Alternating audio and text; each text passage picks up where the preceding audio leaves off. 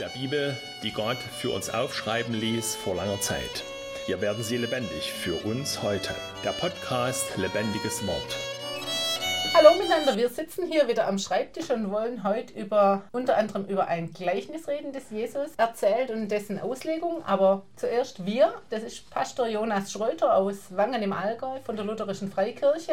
Ich habe am Sonntag über das Gleichnis gepredigt und meine Frau, die Claudia, ist jetzt ja auch, die hat zugehört. Und jetzt wollen wir das alles nochmal Revue passieren lassen. In die vergangenen Jahre habe ich öfters oder hin und wieder mal in Gespräche gehört, wo Leute gesagt haben, ach wie schön wäre es, wenn wir Christen alle beieinander wohnen würden, wenn wir irgendwo auf dem Land ein Dorf oder eine Stadt gründen könnten, wo alle Christen zusammen wären, zusammen wohnen würden, alle Menschen, die eines Sinnes sind, die in Friede, Freiheit, Liebe, Achtsamkeit, wie auch immer, im gemeinsamen Glaube zusammenwohnen oder noch besser, vielleicht wenn man auf einer Insel wohnen würde. Wie schön könnte das sein, wir hätten mit dieser böse verdorbenen Welt nichts mehr zu tun und könntet einfach so gemeinsam unserem Herrn entgegenleben und entgegengehen. In kompletter Nächstenliebe, keiner müsste mehr eine Tür zuschließen, alle könnten alles gemeinsam haben. Man müsste ja nicht für sieben Familien sieben Waschmaschinen kaufen, da würden ja vielleicht dann zwei reichen. Ja, genau, also so einfach dieser Traum und diese Sehnsucht.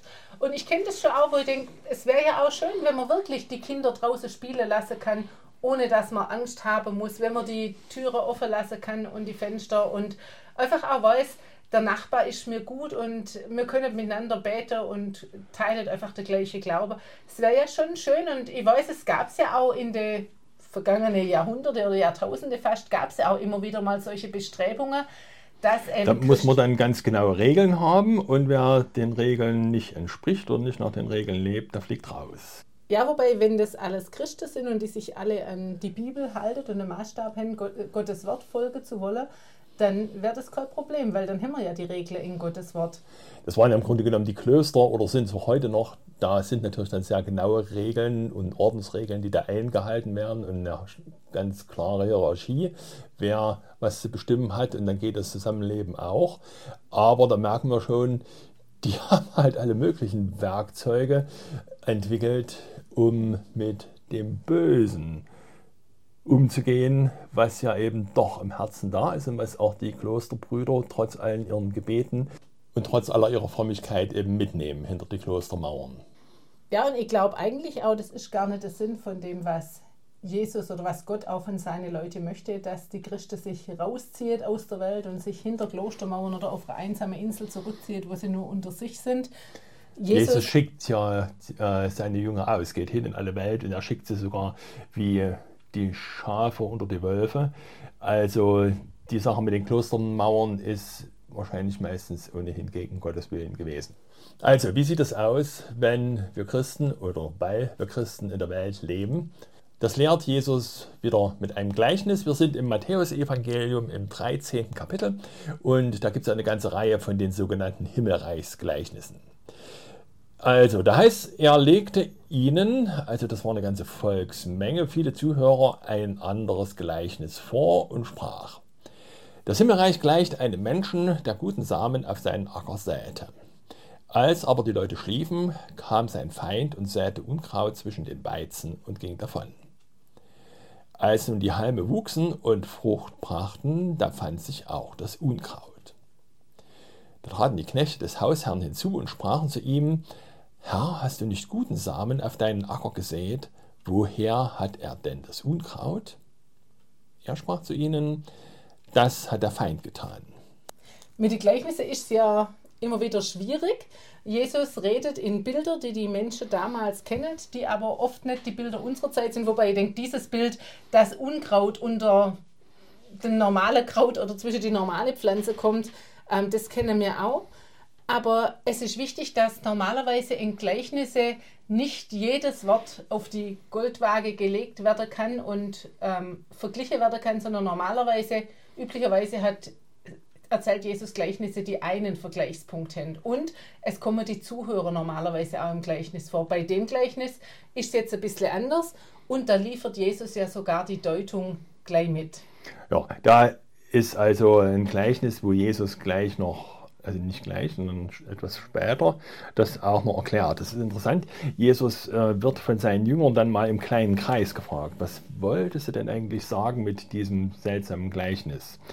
Das, äh, die Situation kannten die Leute vermutlich recht gut.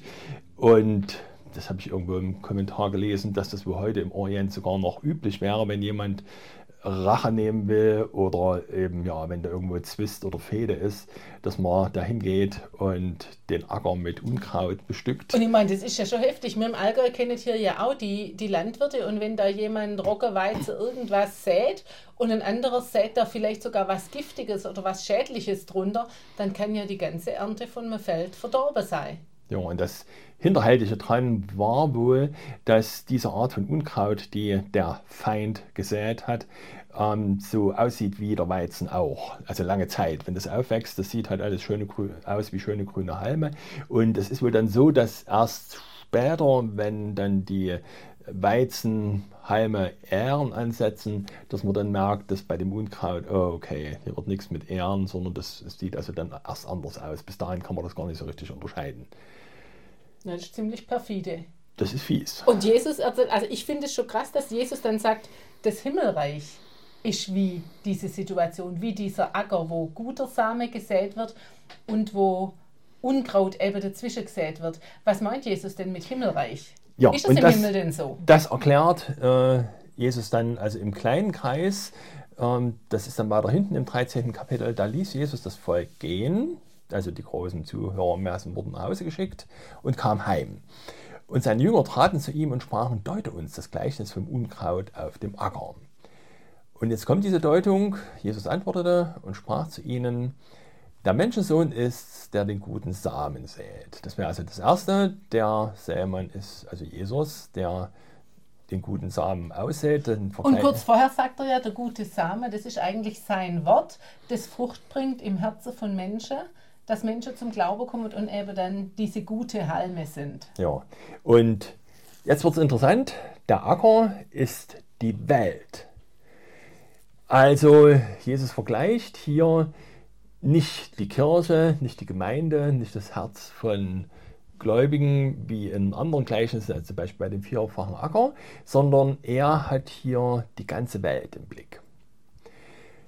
Das Und heißt, Jesus sät also den Sama in die Welt, also Gottes Wort wird in der Welt gesagt und Oder in er lässt der Welt, säen durch seine Jünger, genau. genau. Und in der Welt kommen Menschen dann zum Glauben, die wie diese Weizenhalme, dann sind die auf dem Acker Welt aufwachsen. Also das heißt dann hier wirklich, der gute Same, das sind die Kinder des Reiches, also von Gottes Reich, die an Jesus glauben. Und das Unkraut, das Unkraut sind die Kinder des Bösen. Das ist also die Zuordnung auch klar. Der gute Same, den Jesus aussät und die, die an Jesus glauben, die Vergebung erfahren haben und Gottes Liebe kennen und Gottes Liebe weitergeben wollen, das sind der gute Samen. Und ja, dann wird also dieses Unkraut gesät vom Feind und das erklärt Jesus also auch gleich. Der Feind, der es sät, ist der Teufel.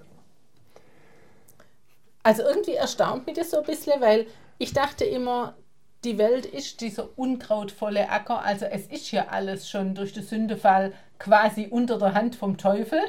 Und es ist, diese Welt ist ja bereits voller Unkraut, voller Bösem. Und Jesus sät das Gute zwischenei. Ja, da würde man eigentlich mehr denken, dass das Unkraut der Normalzustand ist und äh, dass der gute Samen eben hier und da vielleicht mal äh, aufwächst, aber meistens sind wir auch irgendwie enttäuscht von den Frommen. Aber ich meine, vielleicht sagt Jesus oder meint Jesus damit auch eben dort, wo er am Werk ist, dort, wo Menschen zum Glauben kommen, dort blüht das Böse nebendran, also auch auf, um es den Menschen auch zu schwer zu machen. Vielleicht, also manchmal erlebt man das ja auch so, dass man sich vornimmt, ich möchte jetzt im Glaube leben mhm. und dann ähm, wird es mir erst recht schwer gemacht weil es bei der Arbeit, in der Familie oder sonst irgendwo Zwist und Streit gibt. Also wie wenn der Teufel bewusst dann drauf anlegt, einem Menschen, der im Glaube leben will, das schwer mhm. zu machen. Ja, müsste man jetzt mal überlegen, was ist also heute das Böse und wer ist der Böse? Also das ist klar, das ist der Teufel. Und über den redet man heutzutage nicht mehr so gern, aber brauchst du bloß die Zeitung aufschlagen, dann siehst du in den Nachrichten, der Teufel ist durchaus am Werk. Aber ich glaube, also das finde ich ein, ein ganz wichtiger Gedanke in dem, aus dem Gleichnis, zu wissen eben, oft sieht man eben das Böse und ärgert sich dann über die Menschen, die Böses tun, böse Begierde haben, böse Motivationen, Böses anrichtet. Aber man vergisst eigentlich, dass es nicht nur diese Menschen sind, sondern dass hinter ihnen eine Macht steht, die viel größer ist als sie. Also Weißt du, was ich meine? Mhm. Oft, also ich selber bleibe oft am Vordergründigen stehe und ärgere mich über die Menschen und vergesse ganz, dass eigentlich das, was die Leute machen, sagen, wie sie sich verhalten, dass es ein Ausdruck davon ist, dass es in unserer Welt diese Realität des Bösen, des Teufels, des Feindes Gottes und der Christen gibt. Ja, du hast also jetzt ziemlich mit abstrakten Worten gesagt, dass es die Realität des Bösen in dieser Welt gibt. Das müsste man jetzt vielleicht nochmal in kleiner Münze auszahlen. Was ist denn damit gemeint mit dieser Realität des Bösen? Also wo begegnet uns das Böse? Naja, es fängt doch davon an, wo Schüler andere Schüler moppert. Es fängt in der Familie an, wo Geschwister auf ihre Geschwister neidisch sind oder sich an ihrem Süßigkeitenvorrat vergreifen. Es geht weiter über den Tratsch in der Nachbarschaft, über Boshaftigkeit in der Familie. Es geht weiter über was an Arbeitsplätzen läuft, bis dahin, dass es Misshandlung gibt, verbale oder tätliche Gewalt gibt, dass es Missbrauch gibt, Vergewaltigungen, dass es Mord und Totschlag gibt, Betrügerei, diese ganze Scamming und Schockanrufe und es zeigt uns ja ganz realistisch, wie böse es ist. Bis und, zum Krieg natürlich. Ja, das macht ja jetzt immer wieder Schlagzeilen, dass man nicht gedacht hätte, in Europa könnte mal wieder Krieg sein, aber jetzt wird es immer ekliger und immer böser. Ein Merkmal von dem Bösen, was so in der Welt passiert, ob im Kleinen oder im Großen, würde ich sagen, ist, es macht keinen Sinn. Also es macht keinen Sinn, dass Nachbarn sich anfeinden und sich gegenseitig die Einfahrt zum Grundstück zuparken. Die könnten sich doch das Leben viel einfacher gestalten, wenn sie sich gegenseitig den Rasenmäher leihen oder eben gemeinsam ein Grillfest machen und schön friedlich zusammenleben. Hier und da klappt das ja auch, aber das Böse findet seinen Raum und macht das, was eigentlich gut sein könnte, kaputt. Es wäre so schön, wenn in dem Betrieb alle an einem Strang ziehen und sehen, dass äh, ein Betrieb voranbringen und dass die Arbeit gelingt. Aber nein, dann gibt es Mobbing und dann gibt es Zank und Streit. Aber ich finde da gerade an dem Gleichnis ganz interessant, dass man nicht sagen kann, das sind grundsätzlich mal gute Menschen, die halt hier und da einen, einen bösen Auswuchs haben und hier und da mal ausrastet oder sich moppet oder so, sondern Jesus sagt ganz eindeutig, es gibt die Kinder des Reichs die Menschen, die Kinder des Reichs, Abkömmlinge des Reichs sind, das sind die, die er gesät hat, die an ihn glauben. Und die anderen sind die Kinder des Bösen. Also das zeigt auch dieses durch und durch Böse. Und dann müssen wir sagen, die sind hier und da vielleicht gut, aber sie sind Kinder des Bösen. Also das zeigt, Jesus macht da äh, einfach uns auch, stellt uns Realität vor Augen und mhm. sagt, es gibt eigentlich nur diese zwei Wesen. Der natürliche Mensch verbündet sich eben gern und schnell mit dem, was der Teufel will, also eben zerstören, kaputt machen, morden, kriegen, Hass. Und diese zwei Welten sind da in unserem Alltag. Und das ist vielleicht der erste Punkt, den wir aus diesem Gleichnis mitnehmen können, die, was Jesus zeigt. Das Böse in dieser Welt macht keinen Sinn. Und es gab so viele versuche, eine Welt ohne Krieg und ohne Streit und ohne Zank aufzubauen, aber das Böse ist da. Und wo kommt es her? Das ist der Teufel, der in dieser Welt wirkt. Das müssen wir einfach wissen und das will Jesus, dass wir das zur Kenntnis nehmen. Der Teufel sät in all den guten Bemühungen, eine friedliche Welt herzustellen, seinen bösen Unkrautsamen. Ja, und eigentlich stellt sich da dann ja die Frage zu Jäte. Wir haben hier letztes Jahr ein Beet angelegt und ich bin permanent damit beschäftigt, äh, zu identifizieren, was sind die guten Blätter, was sind die Blätter vom Löwenzahn. Und wenn man die heute rausgerissen hat, kommt ein bisschen Regen, kommt ein bisschen Sonnenschein. Nächste Woche kann ich wieder eine Handvoll Löwenzahn rausreißen. Eigentlich würde man ja denken, man jätet aus. Ja, und je ja. früher ich rausjäte, wie hieß dein Spruch, wer ein Jahr lässt das Unkraut stehen, muss sieben Jahre jäten gehen. Das hat mein Opa immer gesagt. es wäre eigentlich sinnvoller zu sagen, ich jäte das Unkraut frühzeitig raus. Und gerade dieser Herr, und das sagen ja auch seine Diener, ähm, können wir denn das nicht ausjäten? Also kann man es nicht irgendwie loswerden? Kann man nicht auch in dieser Welt das Böse ausreißen mit stumpfen Stiel? Das ist jetzt das Interessante oder die interessante Wendung in diesem Gleichnis, dass das Offensichtliche, nämlich das Unkraut auszujäten, nicht stattfindet oder eben auch nicht stattfinden soll. Da sprachen die Knechte, also zu dem Bauern, willst du also, dass wir hingehen und es ausjäten? Er sprach nein, auf dass wir ihr nicht zugleich den Weizen mit ausrauft, wenn ihr das Unkraut ausjätet. Lasst beides miteinander wachsen bis zur Ernte. Und um die Erntezeit will ich zu den Schnittern sagen, sammelt zuerst das Unkraut und bindet es in Bündel, damit man es verbrenne, aber den Weizen sammelt in meine Scheunen. Aber wenn man das jetzt mal so überlegt, klingt es ja sehr unlogisch. Also unser Gedanke wäre ja schon, ich würde gern das Böse mit Stumpf und Stiel ausrotten. Ich würde gerne alle Vergewaltiger hinter, hinter Schloss und Riegel bringen. Ich würde gerne alle Mörder ähm, wegsperren, dass sie nie wieder irgendjemand Schade antun können oder alle Betrüger am besten, wir machen da irgendwie so, es gab ja früher, glaube ich, in die, die Engländer haben ja dann gefangene Schiffe nach Australien geschickt und ihre Verbrecher nach Australien gebracht, damit sie weit weg sind und möglichst auf einer Insel, wo sie eben nicht mehr wegkommen, wo sie niemand mehr Schade anrichten können. Ja, die haben keine Insel der Seligen gemacht, sondern eine Insel der Verbrecher. Ja, genau so. Ja. Also hier wird das Gleichnis tatsächlich kompliziert. Wie meint Jesus das? Dass das Böse mit dem Guten in der Welt zusammen leben soll und wachsen soll. Das, bei der Erklärung, die Jesus dann später gibt für seine Jünger, erwähnt er das auch gar nicht nochmal. Das ist also jetzt kein Hauptpunkt von diesem Gleichnis. Na, vielleicht meint Jesus aber auch nicht, das Böse soll mit dem Guten aufwachsen, also das muss so sein, sondern es ist einfach Realität, das Böse wächst mit dem Guten. Weißt du, was ich meine? Es macht für mich schon einen Unterschied, ob ich sage bewusst, es muss miteinander aufwachsen oder ob ich sage, es ist einfach Realität, es wird miteinander aufwachsen. Ja, also alle Versuche, das Böse auszujäten und auszumerzen, das muss schief gehen, weil eben dann ja das Gute mit ausgerissen wird.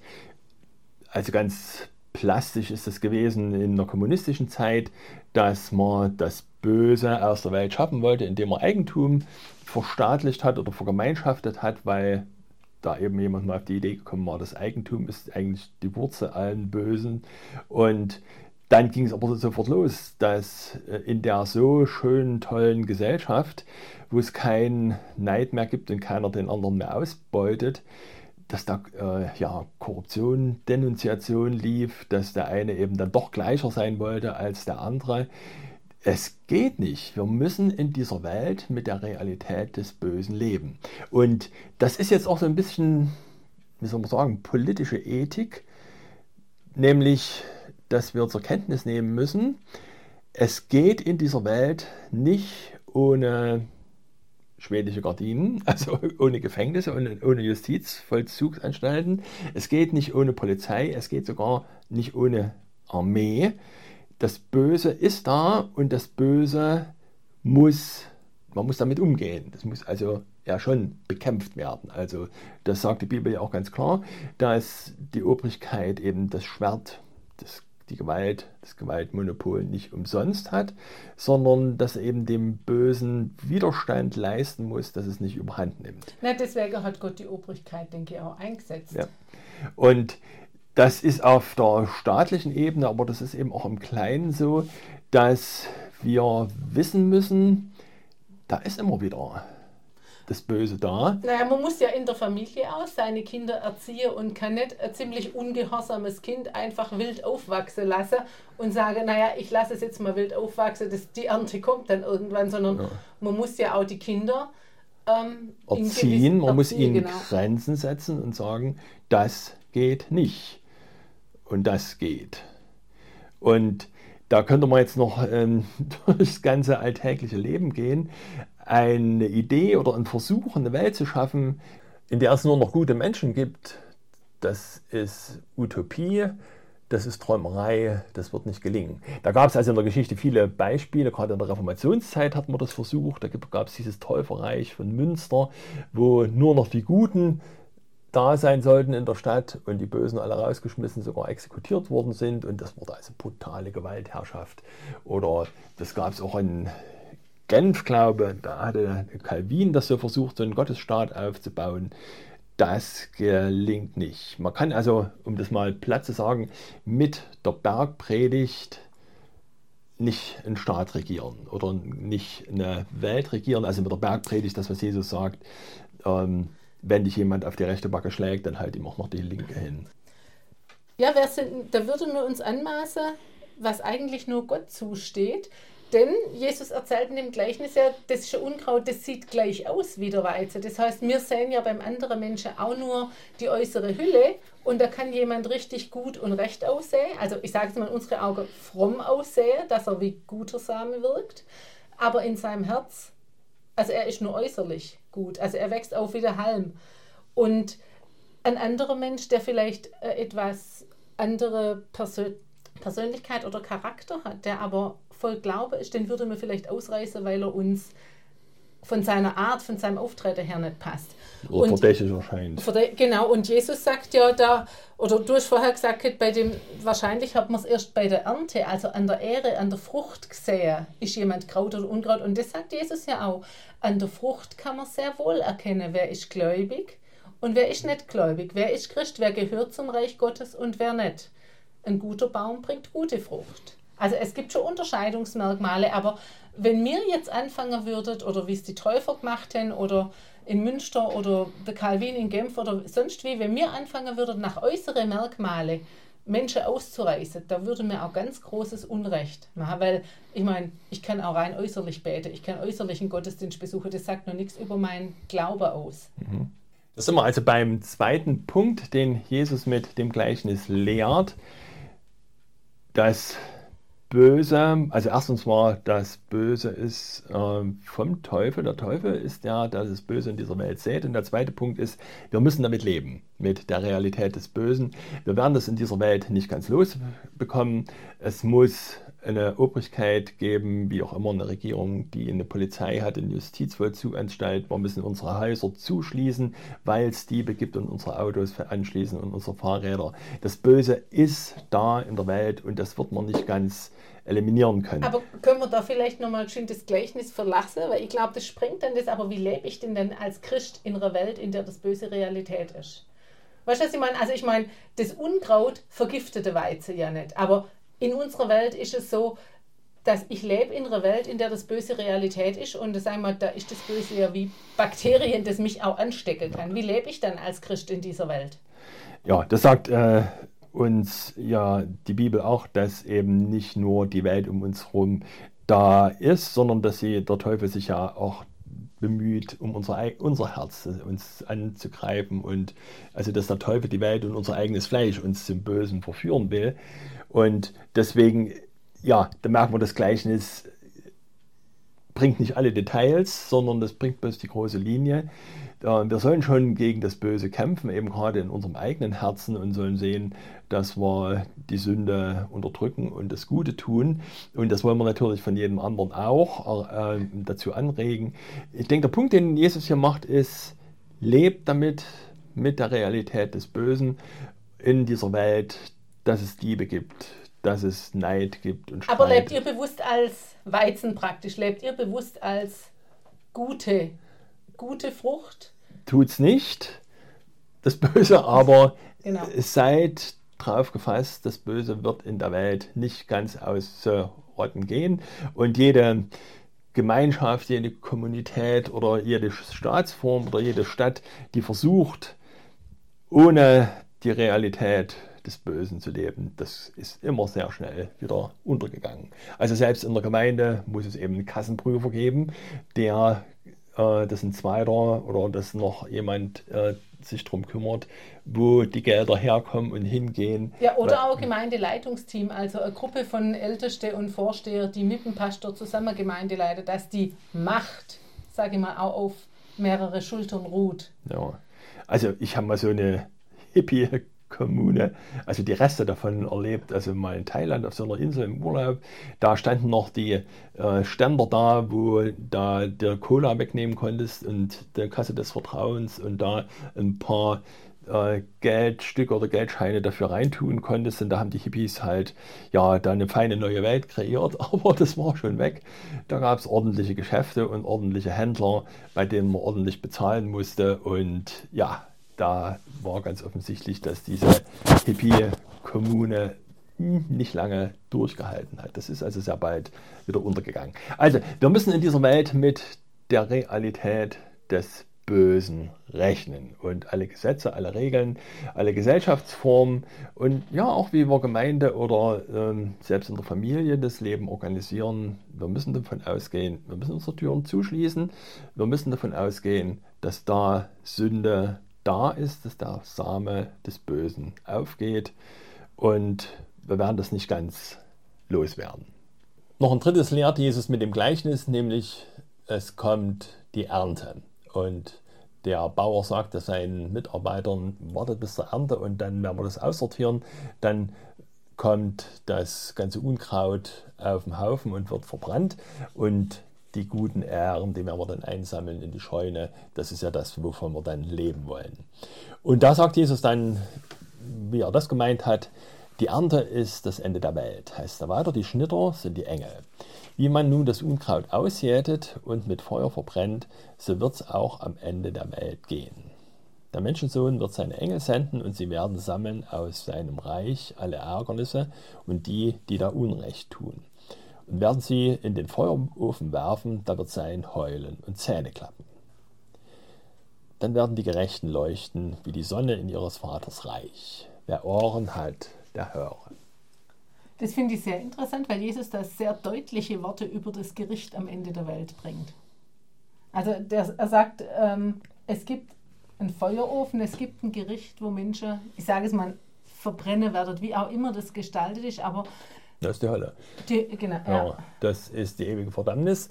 Und Jesus sagt es also hier ganz klar, es mög, mag den Bösen in dieser Welt richtig gut gehen. Wer ähm, durch Verbrechen sich bereichert und das clever genug macht, so ein Mafia-Boss, der hat seine 20 teuren Luxuskarossen in der Garage. Ja, aber nicht nur der Mafia-Boss. Ich meine, es ist jeder, der nicht im Glaube an Jesus lebt. Und es mag jedem Menschen, also es mag viele Menschen gut gehen. Das Unrecht mag blühen. Und es mhm. mag aber auch nicht nur der Mafia-Boss sein. Es mögen auch Leute mit kleineren Dingen. Es mag ihnen gut gehen in diesem Leben. Scheinbar, sie mögen ja. aufblühen. Und manche Christen mögen denken, warum geht es dem Gottlosen so gut? Am Ende wird Gott richten und wir wissen genau, dass wir mit unserem guten Taten oder mit dem, was wir versucht haben, auch vor Gottes Gericht nicht bestehen können. Die Guten sind die, die Jesus gut gemacht hat, die der Heilige Geist geheiligt hat, dadurch, dass sie zum Glauben gekommen sind und in dem Jesus die Sünde abgewaschen hat. Ja, aber ich finde es schon nochmal wichtig zu betonen, eben, es gibt dieses Gericht am Ende dieser Zeit, wird ausgejätet und da wird Gott seine Engel schicken und da wird schonungslos getrennt zwischen Gut und Böse, ja. zwischen und zwar gut im Sinne von eben von Jesus gut gemacht, mhm. von ihm gesäter Same. Und die Bösen werden in den Feuerofen geworfen und da wird sein Heulen und Zähne klappen. Man sollte das nicht verniedlichen, sondern das ganz klar, äh, sagt es Jesus auch mit dem Gleichnis, Jesus wird Gericht halten und du bist verloren, wenn nicht Jesus dich erlöst. Und auf dich wartet ein schreckliches Ende. Und Jesus setzt diesen Gerichtsworten dann noch eine Freude oder eine gute Nachricht äh, entgegen. Dann werden die Gerechten leuchten wie die Sonne in ihres Vaters Reich. Also die Gerechten, die Jesus gerecht gemacht hat, die, die an Jesus glauben, die werden leuchten ohne Sünde, ohne Versagen, ohne das Böse. Denn in seines Vaters Reich, also in der Ewigkeit, da gibt es nichts Böses mehr. Also die reine Welt, das Leben ohne Schuld und ohne Sünde und ohne Böses, das wird es erst in der Ewigkeit geben. Und Jesus hat uns also die Tür geöffnet zu dieser ewigen Welt. Dieser Ausblick auf das ewige Reich Gottes und auf eine Zeit, auf die Ewigkeit, in der es nichts Böses mehr gibt, hilft eigentlich auch jetzt in dieser Welt zu leben, auch standhaft zu leben als dieser, sag ich mal, diese gute Frucht und immer wieder auch im Gebet vor Jesus zu sein und zu sagen, vergib mir und lass mich doch wachsen als diese, dieser gute Halm, lass mich Frucht bringen, dass eben, und es sprengt auch wieder das Gleichnis, dass noch viel Samen gestreut wird und dass aus manchem Unkraut hier und heute noch ein gutes Kraut wird, das dann mitleuchtet in Gottes neuer Welt. Wollen wir beten? Herr Jesus, wir danken dir, dass du uns Klarheit gibst darüber, wie es in dieser Welt zugeht und dass du uns das auch erklärst, dass all das Böse vom Teufel herkommt. Herr, bewahre uns doch vor den Angriffen des Teufels und gib, dass wir in allen Versuchungen stark bleiben können und lass es uns auch realistisch einschätzen, wie das Böse sich in dieser Welt entwickelt, dass wir da auch äh, wissen, wie wir damit umgehen können. Erlöse du uns und bring uns dahin in deines Vaters Reich, wo es kein Leid und keinen Schrei mehr geben wird. Amen. Lebendiges Wort, ein Angebot der Lutherischen Freikirche im Alpenraum. Ich bin Pastor Jonas Schröter und bedanke mich bei den Mitwirkenden. www.kleinekraft.de